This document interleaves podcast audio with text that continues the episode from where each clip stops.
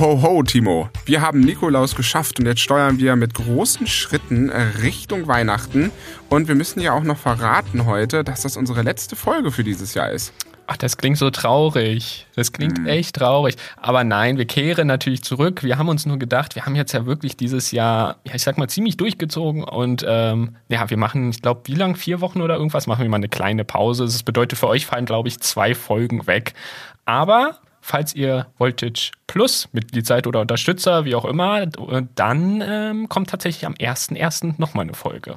Auf die freue ich mich besonders, weil diese Folge die allererste Podcast-Folge wahrscheinlich im Jahr 2022 sein wird. Denn wenn ihr bei Steady Mitglied seid, könnt ihr diese Folge schon um 0 Uhr 15 hören. Das heißt, ihr habt gerade reingefeiert ins Jahr 2022. Was gibt's da Schöneres, als uns gleich wieder zu hören, oder Timo? Na klar, ich würde sagen, wenn Party ist, direkt anschalten und Augen direkt, aufdrehen. genau, direkt die Neujahresfeier mit einer Folge Voltage Plus beginnen. Das finde ich richtig klasse. Das sollten wir auch machen. Wobei sich selbst zu hören ist bestimmt etwas komisch ja, ein bisschen. Aber für alle anderen regulär sind wir ab Mitte Januar aller spätestens wieder da. Genau. Äh, wir brauchen nur ein bisschen Pause, um unsere kreative Kunst wiederzufinden. Ja, und ich glaube, es nimmt uns auch keiner übel, wenn wir in der Weihnachtszeit mal so ein bisschen abschalten wollen, so ein bisschen Ruhe haben wollen. Ja. Es geht hier um Besinnlichkeit, ne? Das Aber be bevor du mir jetzt deinen tollen Trivia erzählst, äh, würde ich das doch mal ganz nach vorne stellen, bevor wir jetzt in die eigentliche Folge ein, äh, oder ein ja einsteigen, so haben wir's. Mhm. Ähm, wir machen ja dieses Jahr auch wieder ein Gewinnspiel und diesmal dürft ihr als Zuhörer live dabei sein, also fast live, aber ihr dürft mitmachen. Ja klar, denn äh, wir, ich glaube, oh Gott, wie das wievielte Gewinnspiel ist das denn? Wir machen das ja gefühlt schon seit immer, oder? Ja, das vierte, glaube ich. Ja. Das könnte aber, ja, es müsste das vierte sein. Ja, das, könnte, das kann echt gut sein. Ja, auf jeden Fall äh, haben wir wieder spannende Pakete dabei. In Summe drei Stück. Das ist ja irgendwie traditionell inzwischen, glaube ich, bei uns die letzten Jahre auch so gewesen. Ja. Und ähm, wir haben in gewisser Weise, oder in gewisser Weise ein, ein Hauptgewinn, Hauptpaket und dann noch zwei tolle weitere Pakete dabei. Genau, das erste ist richtig vollgepackt. Wie auch schon gewohnt, gibt es diesmal nicht als Topson, sondern als Voltage, das neue Voltage Magazin 2021, wo alle unsere Highlights nochmal drin sind, auch ein paar exklusive Berichte drin sind. Alles, was wir jetzt das Jahr 2021 gemacht hatten, nochmal in Print Form. Das machen wir ja mal ganz gerne jedes Jahr, dass wir nochmal unser Jahr zusammenfassen und Weihnachten mit unserem Printmagazin feiern. Und obendrauf. da muss ich dich unterbrechen. Ich stelle ja. mir das gerade vor, als ob das Printmagazin mit in der Kulisse sitzt bei Weihnachten auf dem Sofa und wir feiern es mit dem Printmagazin.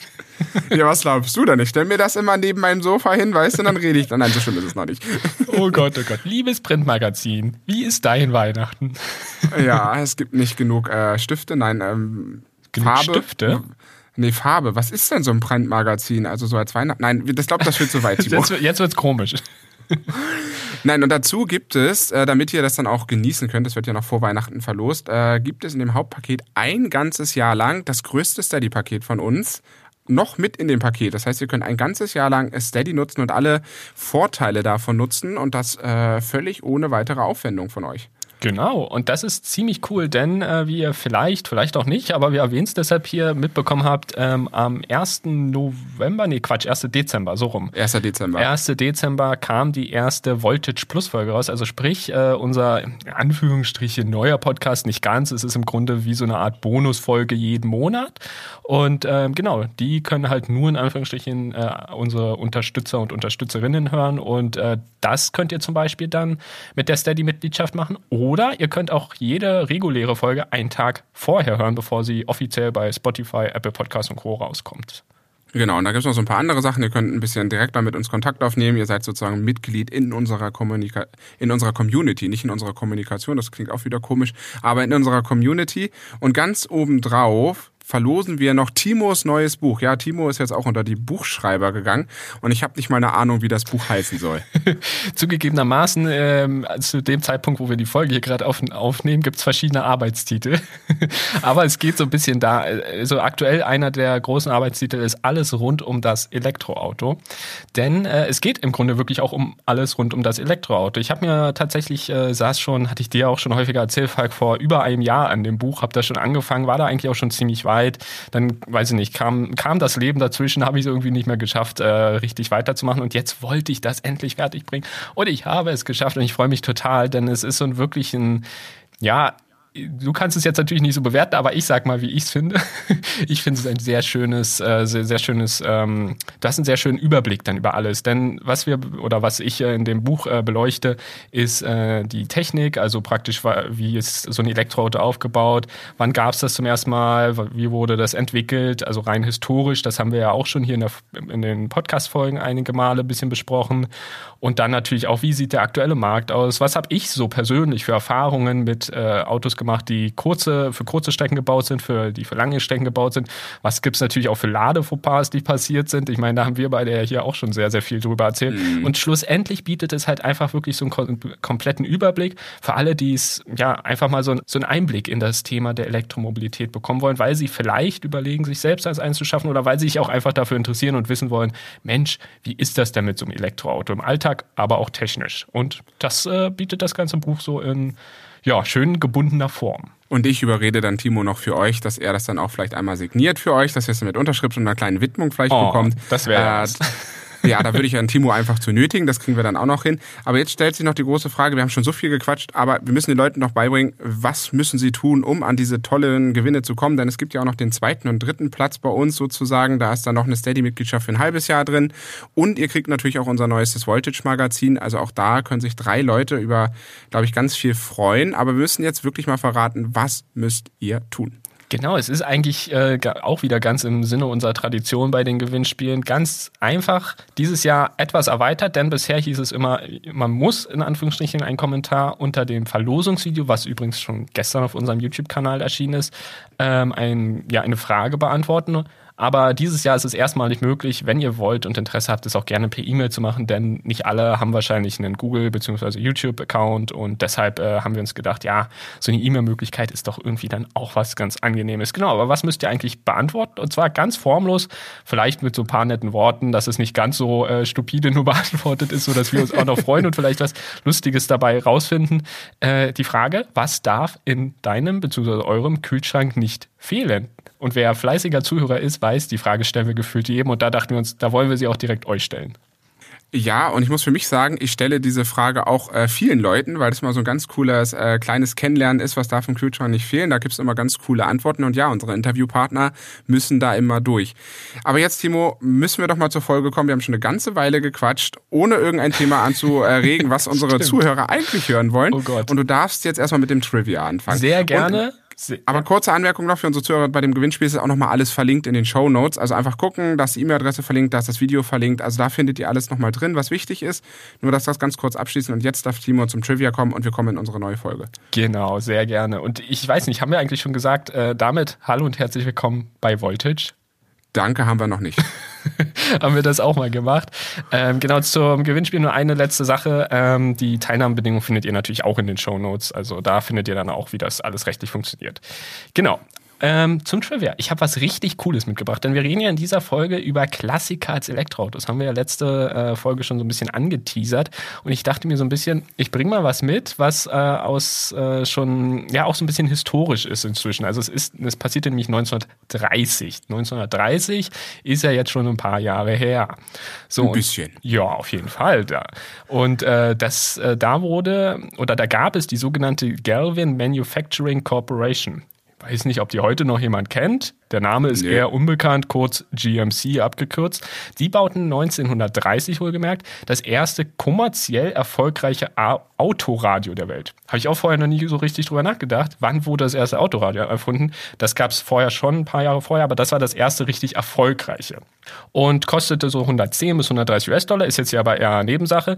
Was äh, total spannend ist, ist, dass dieses Radio einen, ja, sagen wir mal, einen umgangssprachlichen Namen bekam, denn es war sehr schwer, voluminös und es wurde dann Motorola genannt. So, dieser Name, der ist den meisten schon bekannt, glaube ich. So. Ah, okay, das ist ja mal spannend. Ja, und bei GMC fällt mir ein, ich glaube, das dürfte heute zu GM an sich gehören, die Marke. Die ist, glaube ich, in Amerika sehr präsent aber dass das dann Motorola ist. Der eine oder andere erinnert sich, äh, auch bei mir, einen guten Herzen. Ich habe vor vielen, vielen Jahren, da war ich noch ein kleiner Bub, habe ich ein Motorola-Telefon bekommen. Ich weißt, auch. Was ich, ich hatte auch mal eins. Und weißt du, warum ich mich über dieses Ding so wahnsinnig gefreut habe? Das war erstmal zum Klappen. Also ja, man konnte es auch. Und das Schärfste war, das, das kann man sich heute kaum vorstellen, es war mit Farbe. Es war so, oh mein Gott, das konnte man aufklappen und es ja, mit Farbe. Das war mein erstes stimmt. Farbtelefon. Ja, stimmt, das stimmt. Genau, aber zum Trivia nochmal zurück, denn der, der Motorola-Name, der, ähm, der wird tatsächlich, ist eine Wortschöpfung aus zwei Dingen. Und zwar einem Motor wegen Motorcar und Motion und Ola und Ola kommt von Schallwelle. So, und daraus Aha. wurde der Name Motorola. Das ist zumindest, da gibt es auch noch so eine andere Theorie, aber das ist so die weit verbreitetste. Und ja, wie gesagt, jeder kennt es irgendwie heute, denn 1947 wurde die Galvin Manufacturing Corporation in Motorola umbenannt. So, und ah, das, okay, gut, dann habe ich das, dann muss ich meinen Satz davor zurücknehmen, weil es gibt, glaube ich, auch noch eine Automarke, die GMC ja, heißt. Ja, von der Abkürzung ja, aber es ist dann wahrscheinlich was anderes, nehme ich mal an. Aber ich weiß ich jetzt auch okay. nicht genau. Genau. Dann vergisst mein Satz einfach davor. äh, weil ich hatte bei GMC tatsächlich ans Auto gedacht, ja. aber wenn es dann die Motorola Company ist und die dann das erste Autoradio gebaut haben, das richtig kommerzielle Autoradio, finde ich eine spannende Sache. Aber zu den Klassikern. Es gibt da zwei Interpretationen und auch Timo und ich hatten nicht gleich die gleiche Vorstellung gehabt. Es gibt ja einmal die Variante bei den Klassikern, die zu E-Autos werden, dass sie als Verbrenner geboren werden und dann vielleicht als historisches Fahrzeug von einem Verbrenner auf ein Elektroauto umgerüstet wird. Habe ich übrigens mal gesehen in der Dokumentation, fand ich ganz spannend. Da haben sie nämlich so einen Volkswagen äh, Beetle, so einen Käfer mhm. von damals mit so einem Ollens Motor, der da irgendwie seine wie viel PS hatte, keine Ahnung, ein paar Futzel PS. Ja. Und den haben sie dann irgendwie 70 elektrische PS äh, verpasst und das Ding ist gefahren und der ist fast ausgeflippt in, dem, in der Folge.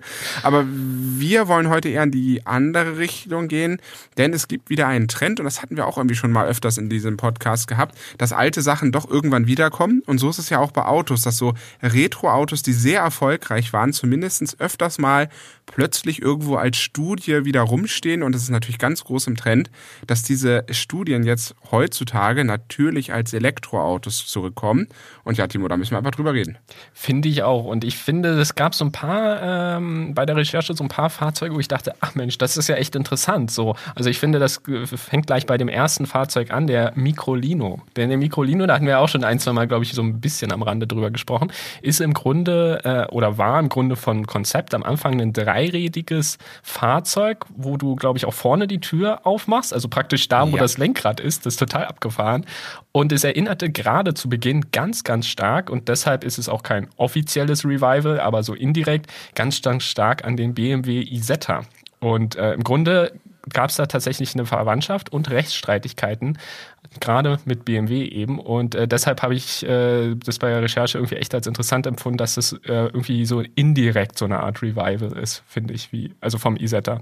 Sie sehen sich aber auch verdammt ähnlich, die beiden Autos. Also ich fand ja die BMW Isetta schon immer sehr sympathisch, stammt ja von 1955, also wirklich so die Definition eines Stadtautos. Und das Ding sieht ja wirklich aus wie eine Knutschkugel. Ja. Und man steigt wirklich von vorne ein, macht sozusagen die ja, in der Motorhaube, es gibt ja keine Motorhaube, es ist ja wirklich so rundgelutschtes Auto, aber man steigt dann sozusagen vorne in das Auto ein und das ganze Lenkrad klappt so mit um. Äh, Finde ich total cool. Und die kommen ja aus der Schweiz, ist ja ein kleines äh, Startup. Und ja, ich glaube schon, BMW fand das nicht ganz so lustig, äh, dass sie so ein bisschen das Design abgekupfert haben. Mhm. Ich glaube aber, das Design kommt trotzdem heute cool an, weil ich finde, sie haben es geschafft. Und das ist ja auch mal schwierig bei so klassischen Autos das Design, was es damals gab, so in die Neuzeit zu interpretieren. Es gibt auch manche Studien, wo du sagst, oh mein Gott, was ist das denn? Ja. Aber die haben es halt geschafft, sehr modern zu werden ohne dass man so denkt, das sieht komisch aus, aber ah ja, ich weiß, es ist ein Isetta. Ja. Also das, das finde ich eine coole Interpretation auf jeden Fall. Ja, auf jeden Fall. Und äh, was ich halt auch so spannend finde, aufgrund der Rechtsstreitigkeiten wurde der Microlino tatsächlich nochmal leicht umkonstruiert, damit er eben dann als eigenständiges Fahrzeug wahrgenommen werden kann und keine Rechte mehr von BMW verletzt. Und ich glaube, unter anderem deshalb hat der inzwischen auch vier Räder. Weil am Anfang hatte er halt auch im Konzept, glaube ich, immer drei, also vorne zwei, hinten eins. Und inzwischen sind es vier Räder. Und ich glaube, bin mir jetzt nicht ganz sicher, aber ich glaube, das könnte damit durchaus zu tun haben. So, weil sonst, wenn man sie auch gerade nebeneinander sieht, sehen sie sich schon vom Aufbau und Look sehr ähnlich. Wobei man das, glaube ich, auch theoretisch mit vielen anderen Fahrzeugen sagen könnte, die sich ähnlich sehen. Insofern würde ich da immer vorsichtig sein, aber sie sehen sich einfach sehr ähnlich und das fällt sofort auf, weil eben diese Bauform einfach relativ einzigartig ist, anders als jetzt vielleicht eine vierrädrige, weiß ich nicht, Kombi-Variante oder so. Ja, ja, das ist, optisch ähnlich, ja, jetzt haben sie es nochmal neu konstruiert. Aber kommen wir vielleicht mal kurz dazu, äh, was es kostet, weil man kann dieses Auto tatsächlich heutzutage schon kaufen. Es geht ungefähr los bei roundabout 12.000 Euro. Dafür kriegt man dann ein Fahrzeug, was nur 513 Kilo wiegt. Ist ja auch mal erstaunlich. Und bis zu maximal 90 Kilometer schnell fährt. Wobei ich mich da auch wieder frage, ich glaube, ich würde auch nicht schneller als 90 fahren wollen. Ich weiß auch nicht. Also ich meine, wenn du eine wirklich gut befestigte Autobahnstrecke hast, oder ich meine, 90 geht ja auch noch auf der Landstraße, dann ist das ja in Ordnung. Aber ich erinnere mich da gerade so im, ich war einmal in Polen und wer schon mal in Polen war, vielleicht auch in anderen Ländern, der hat vielleicht, da gibt's auch gute Straßen, das will ich jetzt nicht äh, falsch darstellen, aber der hat vielleicht auch mal so eine lustige Holperpiste erwischt. Und äh, da hast du das Gefühl, das ist nicht wie in der DDR, das ist schlimmer als in der DDR. Und da, wenn du dann da halt so ein ganz kurzes Fahrzeug hast, das dann halt irgendwie immer wippt und ich habe dann das Gefühl, ich glaube, irgendwann hebst du mit dem Ding dann ab. Also insofern, ähm, da ich werde auch vorsichtig, wird auch vorsichtig sein, schneller als 90 fahren zu wollen mit dem ist es halt für die Stadt gebaut. Ne? Und genau. ich glaube, für die Stadt macht das auch wahnsinnig viel Spaß. Äh, es ist nur ein 8 Kilowattstunden Akku da unter verbaut, soll bis zu 125 Kilowatt, 125 Kilometer Reichweite sorgen. Und ganz optional kann man auch noch ein bisschen größeren Akku kaufen. Dann hat man 200 Kilometer Reichweite. Aber da merkt man schon, es ist so ein typisches Stadtauto. Und ich glaube, das befriedigt dann auch so ein bisschen das Bedürfnis, wirklich von A nach B zu kommen. Ich glaube, für Berlin ist das perfekt, äh, weil die Stadt ja so groß ist, dass man doch schon mal wieder ein Auto braucht und nicht vielleicht alles mit der S-Bahn fahren möchte an der einen oder anderen Stelle. Ähm, also, Microlino, ganz cooles Teil. Ich würde sagen, Timo, wir gehen mal, wir vergrößern uns mal ein bisschen, mhm. oder? Aber ordentlich, würde ich sagen. Ordentlich. Also, wenn ich so immer gerade, wir haben ja hier so eine kleine Liste, was wir uns überall für Autos so rausgesucht haben. Ich glaube, das ist das größte Auto, oder? Ich würde auch sagen, und ich muss auch sagen, in der, in der Riege ist es etwas, was ich unfassbar interessant finde, weil wir reden über Volkswagen, wir reden über die ID-Familie und ich kann mit der ID-Familie anders wie du, Timo, mich noch nicht ganz so identifizieren. Der Seat Born ist vielleicht, oder der Cupra Born, wie er jetzt heißt, ist vielleicht noch etwas, wo ich sage, ja, mhm. da komme ich mir klar. So ID3 bin ich nicht so der größte Fan von, auch wenn wir viel drüber geredet haben. Aber wir kommen jetzt zum ID Bus und beim ID Bus muss ich sagen, ah, da könnte ich schwach werden, weil das Design erinnert sehr offenkundig an den T1, also das Kultfahrzeug, wo Volkswagen im Endeffekt eine Legende mit erschaffen hat, so ähnlich wie der Golf. Ne? Heute kennt ja. jeder den, den Bulli. Und ähm, der T1 stammt ja von den Baujahren 1949 bis 1967, wobei ich mir nicht ganz sicher bin, Timo, in Brasilien dürfte das Fahrzeug wesentlich länger noch produziert worden Ach, sein. Okay. Ja, ich weiß nicht, was VW hat, aber viele Modelle werden in Brasilien teilweise noch länger. Ich glaube, auch der Käfer wurde viel länger noch in Brasilien Brasilien mhm. äh, gebaut. Äh, einfach weil da der technische Anspruch nicht ganz so hoch ist wie in Europa. Die haben auch für den Dschungel teilweise Autos gebaut, wo man sagt, das muss halt nur durch den Dschungel fahren und mehr braucht das auch nicht. Okay, interessant. Also davon habe ich tatsächlich auch noch nicht gehört. Aber was ich halt auch total spannend finde, dass der ID-Bus ähm, also keine Studie bleiben soll. Er wurde bereits 2017 präsentiert, der Microlino ein Jahr vorher, weil wir gehen jetzt hier so ein bisschen chronologisch durch, was sich so entwickelt hat in den letzten Jahren. Und äh, bereits 2017 hat man ihn präsentiert und jetzt inzwischen, ich glaube schon ein bisschen länger, aber grundsätzlich ist jetzt klar, er kommt nächstes Jahr und wird ab nächsten Jahr produziert. Und das finde ich halt richtig cool, weil irgendwie, ich bin echt gespannt. Ich glaube, die, die, die Studienbilder, die es auch jetzt noch gibt, die werden sich noch leicht abwandeln zu der Serienversion. Ich glaube, die Serienversion wird noch mal ein bisschen stärker an die, gerade an, an der Front angepasst werden, an den ID-Look, kann ich mir vorstellen, dass so ein bisschen mehr Richtung ID4, ID3 etc., ID5 geht. Um, ähm, aber was ich einfach nur sagen will, ich finde es total spannend, dass tatsächlich diese Studie umgesetzt wird. Denn es ist einfach eigentlich so eine Studie und man hat gemerkt, das gibt ein großes Interesse. Und das finde ich klasse, wenn das Hersteller merken und äh, dann tatsächlich auch darauf reagieren und sagen, okay, ich glaube, das, das bringt einen hohen Absatz. Oder einen Absatz, der hoch genug ist. Und was du nicht weißt, ich saß schon in dem Konzept, weil das war damals ausgestellt in der Autostadt in Wolfsburg. Ach. Da haben sie den damals gehabt und da durfte ich mich auch mal reinsetzen und mal gucken. Ich finde dieses Konzept total genial, weil das endlich mal so ein Elektroauto ist, was wirklich viel Platz hat, was auf einer eigenen Elektroplattform steht.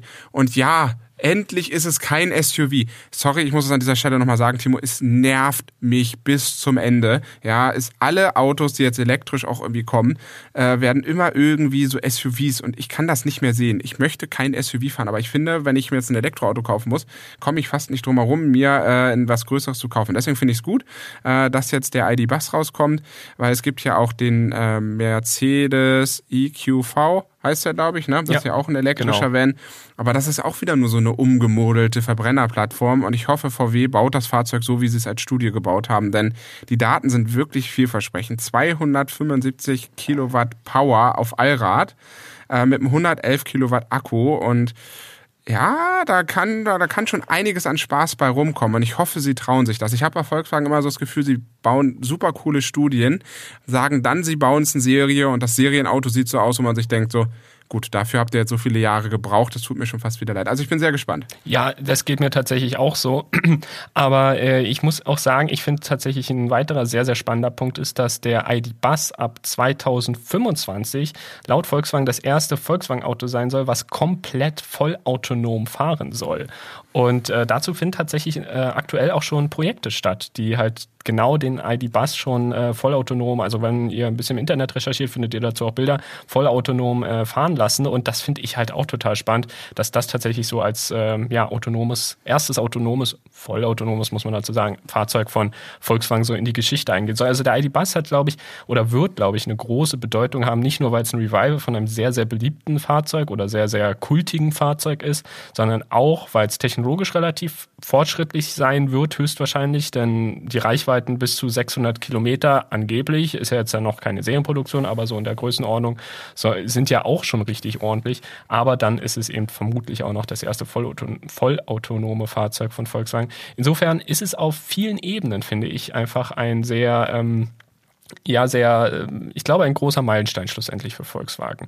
Aber lass uns vielleicht mal, äh, außer du hast jetzt noch was zu ergänzen, lass uns ansonsten vielleicht mal zu dem nächsten äh, Fahrzeug übergehen bevor wir französisch werden, äh, noch einen letzten abschließenden Satz von mir. Ich habe die Befürchtung, selbst wenn sie es so umsetzen, dass der ID-Bus wieder mal viel zu teuer wird. Das sehe ich beim T7 und äh, beim T61 auch. Äh, VW preist die Sachen immer sehr, sehr äh, hochwertig ein. Ich bin sehr gespannt, ob diese sehr kultige Variante des T1 auf die Straße kommt und ob es auch für Otto Normalverdiener bezahlbar ist. Aber jetzt oh la la, lass uns französisch werden. Äh, ein kleiner Funfact dazu, mein allererstes Auto, was ich selbst hatte, war ein Peugeot. Mm. Und umso besser passt das natürlich auch, äh, dass wir zu einem ja, sehr spannenden Fahrzeug gehen, was wir in Paris äh, live sehen konnten, nämlich dem Peugeot E-Legend, würde ich sagen. Aber ich weiß, könnte auch Französisch sein, aber das versuche ich lieber nicht. Das könnte ein E-Legend sein. Ich habe keine Ahnung. ich, glaub, ich glaube, wir können beim Englischen bleiben, würde ich mal vermuten. Nicht E-Legend? E-Legend. Nee, ich glaube ja. nicht. nee, ich glaube, das, das ist tatsächlich Englisch. Aber ich kann mich auch noch an Paris erinnern, wo du das gerade angesprochen hast. Ich fand das total cool. Das war ja auch so eine Drehplattform und da gab es richtig Andrang. Also es war eins von den Fahrzeugen, die rein optisch sehr schnell, also sehr schnell viele Leute angezogen haben, uns ja auch. Und ähm, was ich erst im Nachhinein erfahren habe, ist, dass das eben praktisch indirekt ein Revival ist. Und zwar basiert es auf dem Peugeot 504 Coupé aus dem Jahr 1969. Ich dachte nämlich, es wäre eigentlich irgendwie so ein neue, neue Studie, neues futuristisches Fahrzeug. Aber es basiert tatsächlich auf einem, äh, heute würde man sagen, Oldtimer. Ja, ich finde den wahnsinnig schick. Der stand ja auch in so einem äh, Silbergrau äh, mit großen Felgen und dann so einem bösen Blick und also als Coupé. Es sah halt auch, der war auch sehr kantig, ne? Weil heute sind wir so viel rundgelutscht unterwegs und der ist halt sehr kantig und hatte so einen sehr präsenten Auftritt. Also wenn ihr nebenbei mal äh, kurz äh, die Suchmaschine anschmeißt äh, und mal den E-Legend eingibt von Peugeot, äh, könnt ihr genau das sehen. Das sind sehr klassische Coupé-Formen, ne? Mit dieser langen vorderen Überhang, diesem sehr weit zurückgesetzten Fahrerkabine Maschine. Das ist, das sind sozusagen die Grundzutaten, das ist sozusagen das Basic Coupé Layout, was man kennt. Und das haben sie so wunderbar in unsere neue Zeit gebracht. Und man merkt, das Auto hat so einen Retro-Charme, der total in die heutige Zeit passt. Finde ich total cool. Absolut, da stimme ich dir komplett zu. Die Sache ist halt auch, finde ich, die bei dieser sehr, sehr langen Motorhaube, ich als Frank-Fan, ich hoffe, da ist ein Frank drunter. Ja, das wird der ganze Kofferraum sein. Da kriegst ja. du wahrscheinlich drei Rinder rein, so groß wie der sein müsste. Ja, dann, ne? ja, ja, deshalb, das, das glaube ich auch. Aber kommen wir mal dazu, was technisch bisher bekannt ist. Wie gesagt, es ist offiziell eine Studie und sie ist auch nicht im Verkauf und nach meinem Wissen soll sie, glaube ich, auch erstmal nicht in Verkauf gehen. Aber äh, die rein, also die Studie ist rein technisch schon interessant, denn ein 100 Kilowattstunden großer Akku soll verbaut sein. Das ist ja ziemlich ordentlich. Und dieser soll angeblich bis zu 600 Kilometer Reichweite erzeugen. Das ist ja technologisch ziemlich ordentlich. Und vor allem, ich glaube, der macht richtig Spaß mit 340 Kilowatt Motorleistung. Ich erinnere mich da immer gerne an den Volvo XC, oh Gott, was waren das? 90? XC40. Ne? 40? 40. Wir sind den 40er gefahren. Ich weiß es nicht ja. mehr. Doch, den 40er. XC40 Recharge. Es gibt ja jetzt auch 60 und 90, glaube ich. Ja, aber das ist größer. Das ist ja bei Volvo immer durchnummeriert. XC40 ist der kleine, 60 ah, ja, okay. ist der große und mhm Der 90er ist der richtig große, der jetzt demnächst als neue Generation und wahrscheinlich ah, auch als Elektro präsentiert wird. Aber wir sind den XC40 Recharge gefahren. Alles klar, okay. Also auf jeden Fall wollte ich dazu sagen, der hatte ja, glaube ich, irgendwie 279, 97 irgendwas, also knapp 300 Kilowatt Motorleistung. Und das hat ja schon super Spaß gemacht. Und hier hast du nochmal 40 Kilowatt Motorleistung mehr. Also ich glaube da, und vor allem bei dem Look, ich, vor allem, also bei der Motorleistung und dem Look, da, ich glaube, da gucken dich ja alle an. Ja, definitiv. Da bin ich ganz bei dir. Und so ein Auto zu haben, ist dann halt echt ein Statement. Ne? Nicht besonders praktisch, aber ist dann halt wirklich was äh, für die Seele, sage ich mal, für das optische Auge. Ne? Äh, gehen wir mal ein Stück weiter. Jetzt mal so ein bisschen zu dem Thema, äh, wie kann man auch so Klassiker mal umrüsten. Da haben wir natürlich auch ein Beispiel mitgebracht. Und wie es halt bei Timo so ist, ist ein ganz klassisches, ein ganz klassisches Fahrzeug für Timo, weil der kommt immer irgendwie vor, ne? Ich glaube, das ist wahrscheinlich das Auto neben den äh, etablierten Elektroautos, über die wir reden, das Auto, was am häufigsten äh, überhaupt in unserem gesamten Podcast genannt wurde, was eigentlich gar kein Elektroauto war. Aber trotzdem reden wir dauernd drüber. Ja, definitiv. Äh, und zwar, es geht um den DeLorean DMC-12, der aus Zurück in die Zukunft bekannt ist. Und ähm, da gibt es natürlich weltweit ich weiß nicht. Also auf jeden Fall habe ich schon sehr häufig von, ähm, von nicht Neuauflagen, sondern von äh, Varianten gesehen äh, bzw. gelesen, wo eben tatsächlich äh, engagierte Fans, engagierte Ingenieure äh, einfach das Fahrzeug umgebaut haben und den Verbrenner rausgebaut und ein Elektroauto reingebaut haben, äh, ein Elektroauto, sag ich mal, ein Elektromotor reingebaut haben. Und ähm, hier haben wir ein Beispiel mitgebracht aus, wir waren uns nicht ganz sicher, aber es ist vermutlich 2019 präsentiert worden. Und äh, in diesem Beispiel äh, wurde tatsächlich der DMC-12 ähm, mit einer Motorleistung von 35 Kilowatt ausgestattet, rein elektrisch. Wahnsinn. Ja, Wahnsinn. Würde ich auch Dann sagen. abgeben also, wie ein also Zäpfchen. das muss ich auch sagen. Also da habe ich jetzt auch schon mit so ein bisschen mehr gerechnet, aber trotzdem ähm, und 42 Kilowattstunden Akku, der allerdings nur in Anführungsstrichen für 200 Kilometer ungefähr reichen soll, was ich eigentlich technologisch am ja, schwächsten finde, aber ich glaube, das ist auch äh, zum Nachrüsten am kompliziertesten, ist tatsächlich die Ladedauer, denn man lädt hier circa fünf Stunden. So sagt nämlich der Umrüster eCap Mobility und ich weiß nicht, fünf Stunden finde ich schon ganz schön lang. Das ist aber so ein grundsätzliches Thema. Ne? Wenn man Klassiker, die als Verbrenner geboren worden sind, und beim DeLorean ist der Verbrenner wirklich nicht erwähnenswert, weil das, der ist echt schwach auf der Brust. Der Motorleistung hier bei dem Elektromotor auch nicht besonders hoch. Ähm, mich würde mal interessieren, wenn ihr einen DeLorean habt und ihr habt Bock, ihn umzurüsten, dann kreuzt ihn doch mal mit dem Tesla Model S. Also die ganze Technik vom Tesla Model S gibt's nämlich auch solche Umrüstungen in dem DeLorean. Und wenn wir dann vielleicht mal über drei, vier oder 500 Kilowatt in den DeLorean reden, dann sieht das Ding auch endlich mal, also dann fährt das Ding mal so schnell, wie es aussieht aussieht. Und ich glaube, ja. dann ist es auch ein richtiges Zurück in die Zukunft Auto. Aber das ist so ein klassisches Beispiel, wie man auch Verbrennerautos umrüsten kann. Aber es ist natürlich auch mal mit vielen Nachteilen verbunden, weil du baust halt irgendwie, du musst irgendwie die Akkuplatz finden, du musst die Elektromotoren irgendwo unterbringen. Das ist immer sehr friemlich und sehr aufwendig und dadurch sind die technischen Daten auch nicht äh, ganz so, dass man sagt, boah, krass. Aber hier finde ich es ein bisschen bei der Motorleistung hätte man schon mehr machen können. Ja, das stimmt. Aber so wie du es gerade erzählst, das ist ja tatsächlich auch so ein bisschen so beim äh, E-Golf zum Beispiel gewesen. Da hat der Volkswagen offiziell den Golf zum E-Golf umgebaut und sie haben ja auch beim E-Golf nie gewollt, dass, äh, oder sie wollten immer die gleiche Basis nehmen. Sie wollten immer den gleichen Baukasten im Grunde nehmen und haben dann halt auch immer versucht, die Lücken zu, voll zu quetschen mit einem Akku und mit dem Motor irgendwo. Und äh, das ist halt so beim Umbau. Ne? Da bist du halt an Limits, äh, also da hast du halt deine Limits, so, die, die du halt aber ausreizen willst. Und äh, ich glaube, hier wird das wahrscheinlich ähnlich gewesen sein. Wobei man ja hier auch sagen muss, dass der DeLorean immer eine sehr oder eine recht lange Fronthaube hat. Also ich denke mal, darunter wird man schon einiges an Platz finden, kann ich mir vorstellen. Wahrscheinlich sogar das meiste, weil hintenrum ist ja dann gar nicht mehr so viel. Man muss aber aufpassen, dass man auch die Gewicht gut verteilt, ne? dass man ein paar Akkus hinten ja. hat, ein paar vorne ja. hat, weil sonst fährt das Ding äh, so kopflastig. also ja. das ist beim Fahren auch nicht besonders schön. Es ist schon eine Herausforderung und es ist doch nochmal was anderes, als wenn es ein Hersteller macht, der sozusagen direkt an die Plattform mhm. gehen kann, als wenn man das sozusagen wirklich nachträglich in ein bestehendes Auto einbaut. Ähm, das sind immer nochmal technische Anforderungen. Nachdem wir jetzt so einen kleinen Schwenk über den DMC12 gemacht haben, kommen wir nochmal ganz kurz zurück, äh, über ein paar frischere Themen zu sprechen, nämlich 2021. Das Jahr war noch relativ frisch. Da kam Renault mit einem Studienfahrzeug um die Ecke, der mich wirklich geflasht hat, denn Renault, und das haben sie mittlerweile bestätigt, möchte den 5 wieder auflegen. Den Renault 5, den legendären Kleinwagen, der ja von 72 bis 1996 gebaut worden ist. Und das finde ich richtig cool, weil sie auch da das Design gerettet haben. Ist noch eine Studie, aber sie haben gesagt, ja, wir bringen ihn raus in Serie. Ich bin mal gespannt, die Zoe gibt's ja auch noch, ob das vielleicht ein Zoe-Nachfolger wird. Das könnte durchaus sein. Ich glaube, von den äh, Abmessungen, von den Maßen könnten sie sich schon durchaus sehr ähnlich sein. Und ich persönlich finde, also wenn ich, wenn man mich jetzt fragen würde, Zoe oder lieber den Renault 5, dann würde ich, glaube ich, also aufgrund des Studiendesigns zumindest äh, beim Renault 5 auf den Renault 5 setzen. Ich glaube, also der gefällt mir deutlich besser. Nicht, dass der so jetzt super hässlich ist oder so, aber der Renault 5, der hat halt so ähnlich, kommen wir vielleicht auch gleich noch zu, der hat halt irgendwie so ähnlich wie andere Autos noch so einen Retro-Charme so ein bisschen. Also der ist so ein bisschen ja. kantiger, aber trotzdem noch irgendwo rund. Und was ich auch sehr cool finde, das konnte ich jetzt nicht genau rausfinden. Technisch hatte ich äh, mal ein bisschen recherchiert, als äh, dann klar war, dass wir den Renault 5 hier noch mit aufnehmen. Aber es sieht für mich so aus, als ob ganz vorne praktisch nochmal so ein bisschen so eine Art Display mit eingebaut ist. Ich bin mir da nicht ganz sicher. Aber äh, ob das dann in der Praxis schlussendlich eh der Fall sein könnte, ist ja fraglich, weil Volkswagen zum Beispiel konnte ja auch nicht dieses beleuchtete Volkswagen-Logo mit einbauen. Aber äh, trotzdem, schlussendlich fand ich äh, das echt eine coole Umsetzung.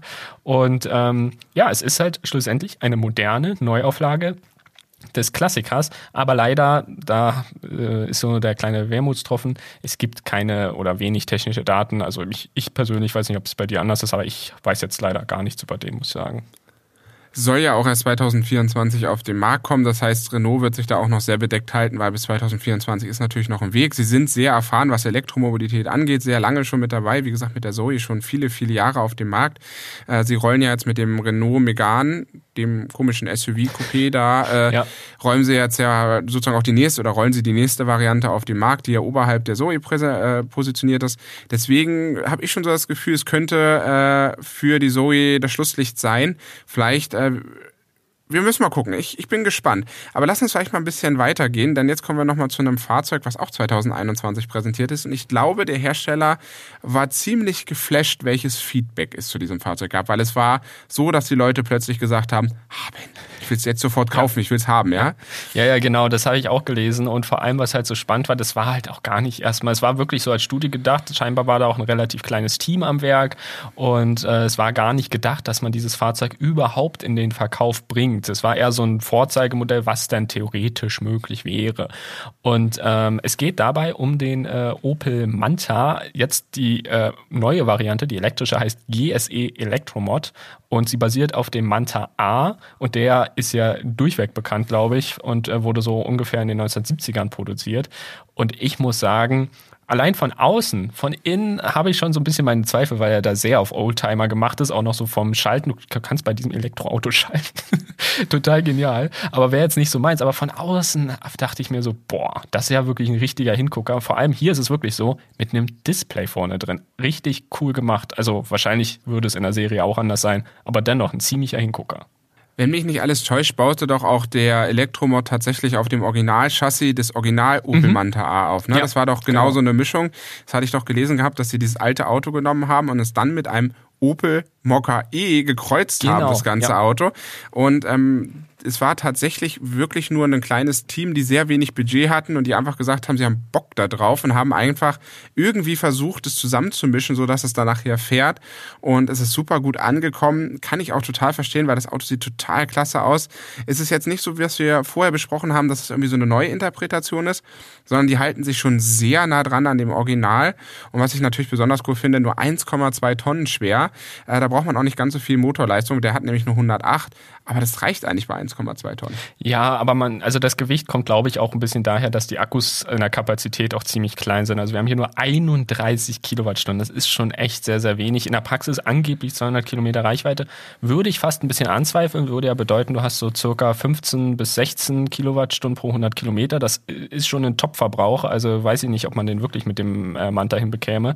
Aber äh, was, was ich halt so, ich finde es halt, der, der, hat halt so ein, ohne es jetzt negativ zu meinen, aber der hat so einen richtig schrulligen Charme. Weil, wenn du dir den ein bisschen anguckst, also auch technisch, du kannst ihn zum Beispiel nur über Typ 2 laden. CCS gibt es pauschal schon mal nicht. Also du, du musst erstmal ewig warten, bis der Akku wieder voll ist. Und dann hast du auch so einen lustigen, äh, so eine lustige Klappe, die du da irgendwie abnehmen musst zum Laden, aber die irgendwie auch so ein bisschen ruckelt und so.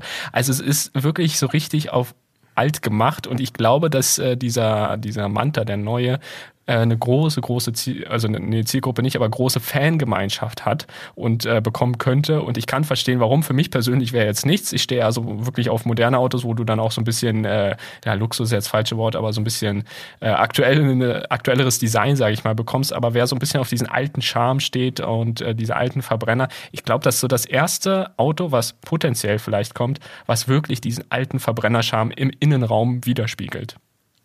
Man weiß es nicht. Es kann ja auch sein, dass sich Opel tatsächlich dazu entschließt, äh, aus dem Stellantis-Konzern irgendeine Plattform dafür zu nehmen und tatsächlich das Design auf ein aktuelles Modell zu übertragen mit einer aktuellen Plattform. Äh, da ist alles möglich. Ähm, jetzt kommen wir als letztes, unser letztes Fahrzeug, und da muss ich persönlich sagen, ich finde dieses Teil extrem gut. Wir gehen nach Südkorea und zwar, wir gehen zu Hyundai und zwar zu dem Hyundai Grandeur. Der Grandeur sagt einigen Leuten in Europa so ziemlich gar nichts, war aber mal lange die Oberklassenlimousine Szene, auch hier in Europa. Und Hyundai hat jetzt die Heritage EV Konzeptversion rausgebracht. Und ich, muss, ich musste sehr feiern, weil ich dazu Videos gesehen hatte. Und dieses Auto ist der Knüller. Die haben dieses Auto eins zu eins genommen, haben es auf Neuzeit programmiert und alles mit irgendwelchen LED-Displays verbaut. Ja. Dieses Auto, wenn man sich das Video dazu anguckt, ist es so, okay, es ist super kantig, es sieht super alt aus, aber es ist irgendwie alles total modern, weil man hat dieses ursprüngliche Konzept aus den 80er Jahren mit dem Hyundai Ioniq 5 gekreuzt. Was, also, wer zum Geier kam auf diese geile Idee? Es, Hut ab. Es ist wirklich genial geworden. Also ich muss auch sagen, ich habe äh, die ersten Bilder dann gesehen und dachte mir, Moment mal, ist das jetzt die Neuauflage? Weil es sieht wirklich, äh, es sieht top aus, aber eben gerade von außen eben so wie früher Autos aussahen. Also einfach genial. Und gerade, ich fand, ich finde halt, so wie du es auch gerade schon gesagt hast, ich finde halt diese LED-Pixel-Cluster-Scheinwerfer, die auch im Ionic 5 zum Beispiel drin sind, genial. Und die haben sich ja auch eingebaut. Also es ist wirklich, ich, ich glaube, das ist so, neben vielleicht äh, dem, dem Opel, ist das so das retromäßigste Fahrzeug, also auch wenn es eine Studie ist, aber ja. trotzdem das retromäßigste Fahrzeug, was ich je gesehen habe. Also es ist total genial gemacht und ich war hin und weg. Ich habe erst halt gedacht, der Moment, das ist doch gar keine Neuauflage. Das sieht doch so, so sahen die Autos doch früher aus. Aber das ist halt irgendwie so dieses, äh, dieses Verrückte an dem Fahrzeug. Und ich muss ganz ehrlich sagen, das, also dabei, das ist für mich so eine Neuauflage im Retro-Stil, da würde ich mich, glaube ich, innen auch wieder wohlfühlen, weil es eben innen auf so modern gemacht ist. Anders als im Opel, da ist eben halt dieser, dieser Oldtimer-Stil geblieben. Aber ich glaube, das ist so ein Fahrzeug, das würde ich einfach feiern und da würde ich auch mal gern mitfahren es hat einfach sowas. Ne? Und ich finde es einfach so cool, dass die das mit diesem Display. Normalerweise würde man ja denken, das verstört einen. Ein bisschen tut es tatsächlich auch, aber es passt dann trotzdem. Und diese Autos damals in den, also die erste Variante von dem Grandeur war ja 1986, da wurden die Autos noch mit, Lineal, mit Lineal gezeichnet. Und wenn man heute mal einen kleinen Jungen fragt, mal mal ein Auto, sieht das genauso aus, was da gemalt worden ist. Wirklich ja. super kantig. Und ich finde das, persönlich bin ich so ein bisschen in dieser Zeit hängen geblieben, weil mir dieses Autodesign auch zu dieser Zeit sehr gut gefallen hat, was sehr klares Design war, sehr schnörkelloses Design. Es war einfach ein Auto und man wusste, okay, das ist es. Und heute ist so viel Coupé und hier und da und da nochmal eine abgerundete Ecke und hier nochmal. Und damals waren die Autos einfach straight kastig und ich finde das cool. Es gibt ja auch diesen alten Volvo, diesen Kombi, der einfach wirklich äh, wie, ein, wie ein Backsteinklotz aussieht. Aber es ist einfach äh, sehr, sehr nett, äh, wie das zusammengebaut ist. So, Timo, wir wollen so langsam dann zum Ende kommen. Wir haben alle Konzepte durch. Mhm. War eine sehr spannende Folge und wir haben jetzt alle Autos durchbesprochen. Äh, was mir bei der Recherche noch gar nicht so bewusst war, äh, ist der Punkt, dass diese Autos doch immer sehr unterschiedlich äh, interpretiert werden. Ne? Also zum einen, dass man den, den Look in ein neues Modell einfließen lässt, dass man an der einen oder anderen Stelle mal einen mutigen Ausblick gibt, wie ein Auto aussehen könnte. Ein altes Auto mit einem modernen Auto gekreuzt und ein altes Auto, was komplett auf modern macht. Also ja. so die komplett verschiedenen äh, Möglichkeiten und Varianten, die wir da haben, oder? Ja, absolut. Es gibt ja dann schlussendlich auch noch die Variante, dass praktisch äh, Hobbytüftler oder, oder kleinere Unternehmen dann Fahrzeuge von Verbrennern auf Elektro umrüsten. Das ist, war ja noch eine Variante, die wir uns angesehen haben. Und ich finde das wirklich total faszinierend. Ich habe auch äh, zu Beginn gar nicht gedacht, dass wir so viele tolle verschiedene Beispiele finden. Und wie gesagt, einiges davon ist bzw. geht demnächst oder in den nächsten nächsten Jahren in Verkauf. Und ich meine, das ist doch auch mal ziemlich cool, wenn man dann irgendwann in so einem Fahrzeug sitzt, sei es jetzt zum Beispiel der Renault 5 in 2024 oder mit ganz, ganz viel Glück vielleicht auch der Opel. Das sind doch einfach Fahrzeuge, das, da hast du dann halt das Gefühl, du bist wieder so ein bisschen zurückversetzt. Für mich nicht in die Kindheit, es war schon vor meiner Zeit, aber trotzdem irgendwie in die Vergangenheit und sie hat ja häufig auch so ihren eigenen Charme. Also finde ich richtig klasse. Und ähm, ja, wir hoffen, dass wir hier auch so ein bisschen mal äh, jetzt vielleicht nicht die ganz äh, krassen Petrolheads, aber eben auch die, die sich so ein bisschen für Verbrenner interessieren, abgeholt haben. Denn ich glaube, das ist ja so eine schöne, ich sag mal, Crossover-Episode heute gewesen viele davon sind als Verbrenner auf die Straße gekommen oder so alle eigentlich, ne? Ja, äh, alle. sind auf die Straße, alle sind auf die als Verbrenner auf die Welt gekommen und vielleicht war es nicht deine Kindheit, aber wir haben ja vielleicht den einen oder anderen Zuhörer, der etwas älter ist als wir und äh, der sagt sich dann schon, ach guck mal, das Auto ist vielleicht mein Vater damals gefahren genau. und wenn das jetzt in der Neuinterpretation auf die Straße kommt, ist das doch ein schönes Beispiel, dass man sagt, ach guck mal, mein Vater oder meine Mutter oder ja. mein Opa ist dieses Auto gefahren, jetzt fahre ich es, aber in der neuen Generation. Also finde ich eine super spannende Folge. Ähm, jetzt sind wir ja so ein bisschen in die Historie ja abgetaucht, was so Klassiker und Neuauflage ist. Wir haben ja davor schon in unserer Folge über Detroit Electric gesprochen. Für uns, Timo, steht jetzt äh, die Weihnachtspause an. Ich mhm. freue mich sehr darauf, jetzt ein bisschen besinnliche Weihnachten zu haben. Hier nochmal an euch die, der Appell, nimmt an unserem Gewinnspiel dran teil. Ihr findet alles weitere in den Show Notes. Klickt darum, nimmt teil per E-Mail auf dem YouTube-Video. Und für uns geht es jetzt tatsächlich in die Pause. Wir sind am 18.01. Jetzt habe ich nochmal in unseren Notizen gefunden. Am 18.01. kommt äh, die neue Folge hier regulär auf dem Kanal raus. Und wenn ihr Sehnsucht habt, wie gesagt, seid ihr herzlich auf unserem Steady-Kanal eingeladen. Da gibt es die erste Folge am 01.01.2022 um 0.15 Uhr. Also selbst für den Neujahrstag eine wunderschöne Beschäftigung, sich verkatert aufs Sofa zu legen zu lassen und uns ein bisschen beim Sprechen zuzuhören. So sieht's aus. Und in diesem Sinne hoffen wir, dass euch diese Folge gefallen hat und vielleicht wieder ein paar neue Einblicke, so wie uns gegeben hat. Und wir hören uns auf jeden Fall im nächsten Jahr wieder. Bis dahin, auf jeden Fall, dieses Mal muss ich es sagen, eine wundervolle Weihnachtszeit natürlich, denn es ist jetzt Weihnachtszeit, Adventszeit und einen hoffentlich sehr guten Rutsch ins neue Jahr. Wir hören uns, wie du schon gesagt hast, Falk, spätestens am 1. Januar oder am 18. Januar dann in einer neuen regulären Folge wieder. Wie gesagt, vielen Dank fürs Zuhören und bleibt gesund. Bis dann. Tschüss.